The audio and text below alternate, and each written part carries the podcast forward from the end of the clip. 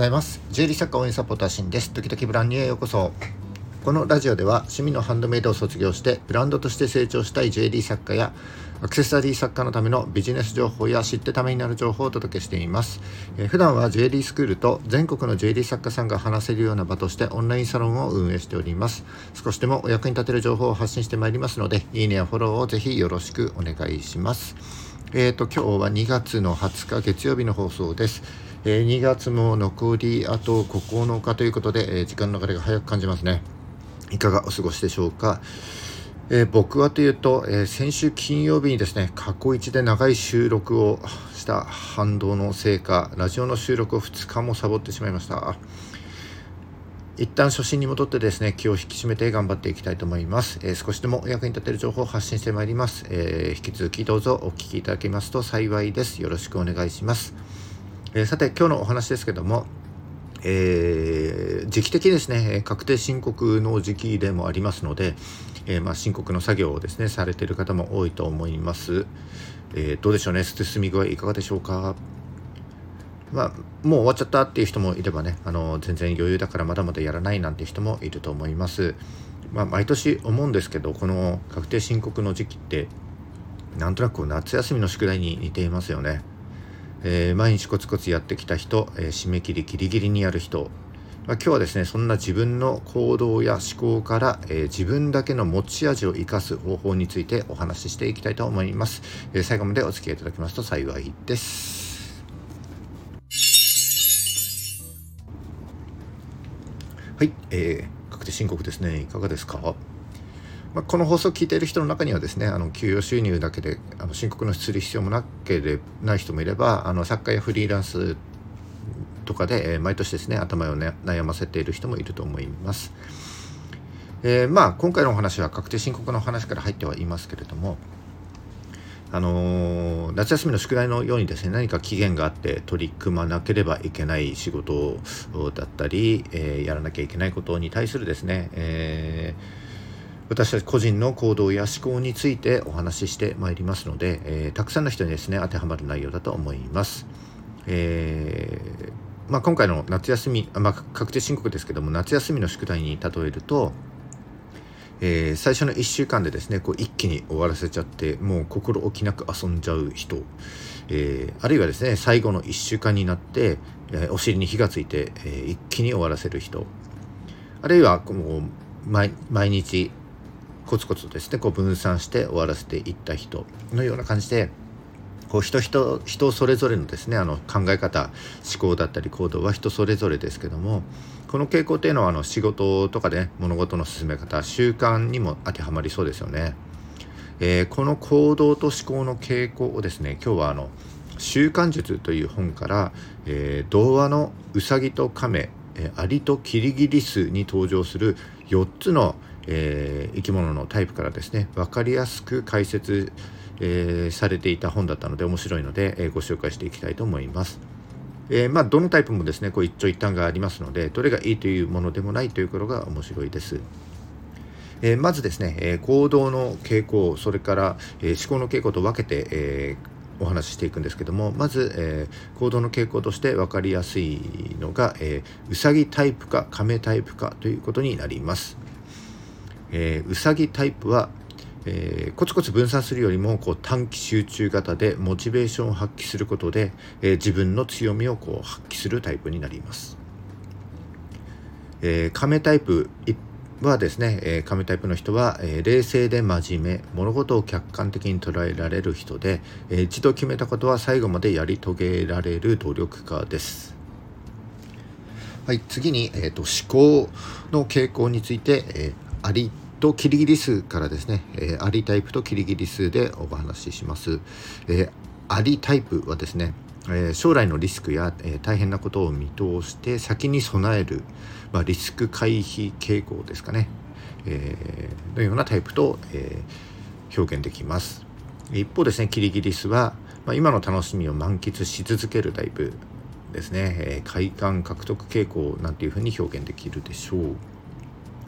まあ、童話ではアリとキリギリスの童話ではあの夏の間にせっせと働いていたアリに対して、えー、キリギリスはですねこう自由気ままに過ごしていたために、まあ、餌が取れない冬が来た時キリギリスは食べ物がなくなって死んでしまうという話ですけども、あのー、必ずしもですねあのキリギリスタイプが悪いわけではないです。アリタイプは、えー、リスクを見通して備えることができるんですけども、えー、取り越し苦労に追われて自分の時間が取れないなんてこともありますしえー、キリギリスはですねこう好きなことをやらせたら抜群のノリで進められるというような強みもあります。はい、ここまで、えっと、行動の傾向と、えー、思考の傾向としてウサギとカメ、えー、アリとキリギリスはご紹介しました。でこっからが面白いんですけども、えー、このウサギとカメアリとキリギリスをですねこうクロスさせると4象限のマトリックスができます。えー、縦軸がウサギとカメ上がウサギですね。下がカメ、えー、で横軸がアリとキリギリス。左がアリ、えー、右がキリギリスです。で、えーと、4象限で4マスできますので左上から時計回りに、えー、左上がウサアリタイプ、えー、右上がウサギリスタイプ。右下がカメギリスタイプ、えー、左下がカメアリタイプです。えー、4タイプに分かれました、えー、1つずつご紹介します、え、うさありタイプですね、えー、うさありタイプの長所は、え、やるべきことを前倒しで早めに一気に終わらせることができるタイプです、え、このタイプに仕事を任せると、まあ、確かに任せた方は安心です。えー、短所としては、えやるべきことを優先するために、えー、大変なことに追われてですねやりたいことは自分のことを後回しにしてしまう傾向があることです。まあ、職場でも家庭でも優秀なタイプかもしれませんけども、えー、本人はですね常にやるべきことに追われていてちょっと毎日を楽しめないっていう悪循環にはまる時があります。えー、次のうさぎリスタイプですね。えー、長所は自分の好きなことや得意なことでどんどん前に進めることです、えー、大好きな仕事や、えー、趣味などに熱中することができてかつ豊かに過ごしている傾向があります、え短所はうん義務的な仕事、えやらなければならない仕事はギリギリになるまでやる気にならないこと。えー、ギリギリでこなせる範囲なら問題はないんですけどもどんどんですね先延ばしにしてしまう癖があってそれが課題となって残る傾向にあります。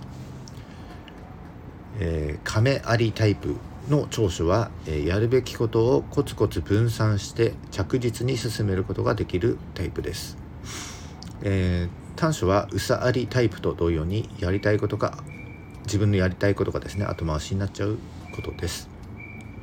えー、最後紙ギリスタイプ亀ギリスタイプですね、えー、やるべきことだけに追われるのではなく楽しいことを日常生活に持ち込みながら、えー、やるべきこともコツコツ分散して実行できます、え短所は基本的に後回しのためにずっと心理的プレッシャーを感じながら生きています、えそのために完全に人生を満喫できなかったりします。ああなたはどのタイプでしたか？ちなみに僕はですね、え、好きなことはぐんぐんやっていけるけどをやらなきゃいけない義務的な仕事はどんどん先延ばしにしてしまううさぎリスタイプでした。はい思い当たるところが多々ありますね。えー、でここからは各タイプがですね、えー、じゃあどうやったら自分だけの持ち味を生かしていけるのかというところで、えー、お話していきたいと思います、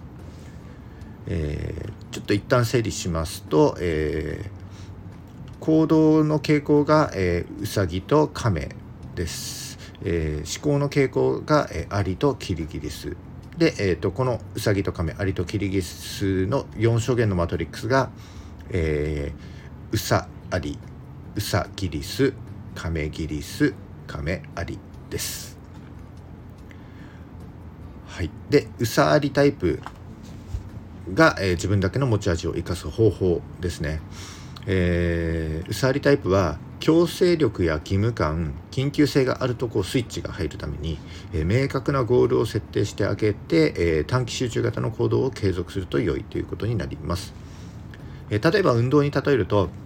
え、ランニングの距離と時間を計測できる仕組みを取り入れたりですねマラソン大会などの予定を入れて、え、中期的なゴールや目標タイムなどを明確にすると、え、毎日の運動に対する良い刺激になります、え次にうさぎリスタイプ、えの、え自分うさぎリタイうさぎリスタイプが、え自分だけの持ち味を生かす方法ですね。僕のタイプですね、えうさぎリスタイプは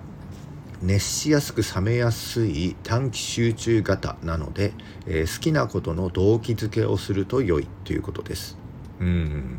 例えば、えー、何か目標を達成したら美味しいご飯を食べるとか、えー、飴と鞭を使い分けたり、えー、動機づけのために、えー、スタンディング状態で、えー、立った状態でデスクワークをやるとか、えー、オンライン会議中はバランスボールに乗るとかなどの方法があるということでした。なるほど。はい。えー、次に亀有タイプが、えー、自分だけの持ち味を生かす方法は、え、コツコツと継続することが得意で忍耐強いタイプなので、えー、行動に落とし込んだら少しずつ負荷を高めていって、えー、淡々と長期継続すると良いということです。えー、例えば運動だったら週に1回から始めてえ半年後に週2回え1年後に週3回と徐々にですね負荷を高めていくと良いと思います。え最後亀切りスタイプが、え自分だけの持ち味を生かす方法として、えー、なりたい姿をイメージしながら行動していくことが得意なタイプですので、え例えば運動だったらえ腕立て伏せの回数を1週間に10回ずつ増やしていって、え5週間後には無理なく50回できるようになっているというようなイメージを作ってから始めてで徐々にハードルを上げていくと良さそうですということです。以上ですね、えっと、4つのタイプをご紹介しました。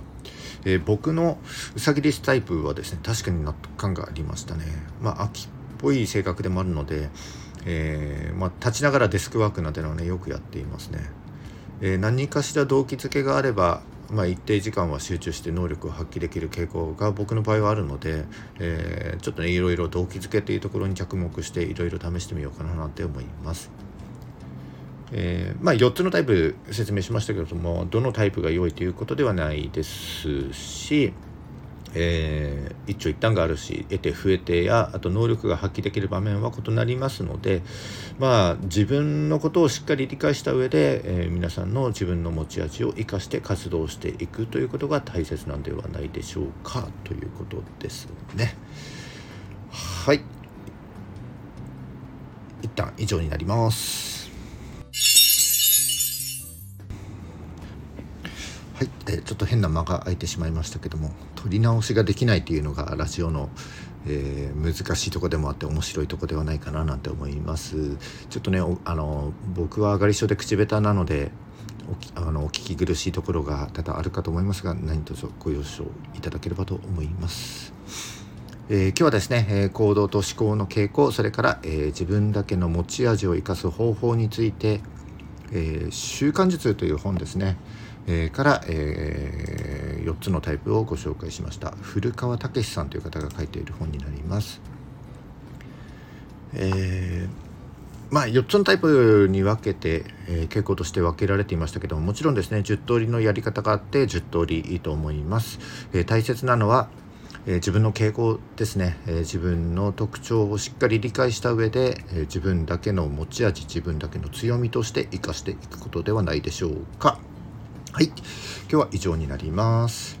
えー、本日も最後までお聴きいただきましてありがとうございました。えー、この放送が少しでも役に立ったと思うか思った方は、いいねをお願いします。えまた、聞いたよという印で、いいねボタンをですね、ポチッと押していただけると嬉しいです。また、今後も頑張って配信してまいりますので、よかったらフォローをぜひよろしくお願いします。はい、えー、2月も残りわずかですね、えー、しっかり最後まで頑張っていきましょう。それじゃあ、バイバイ。you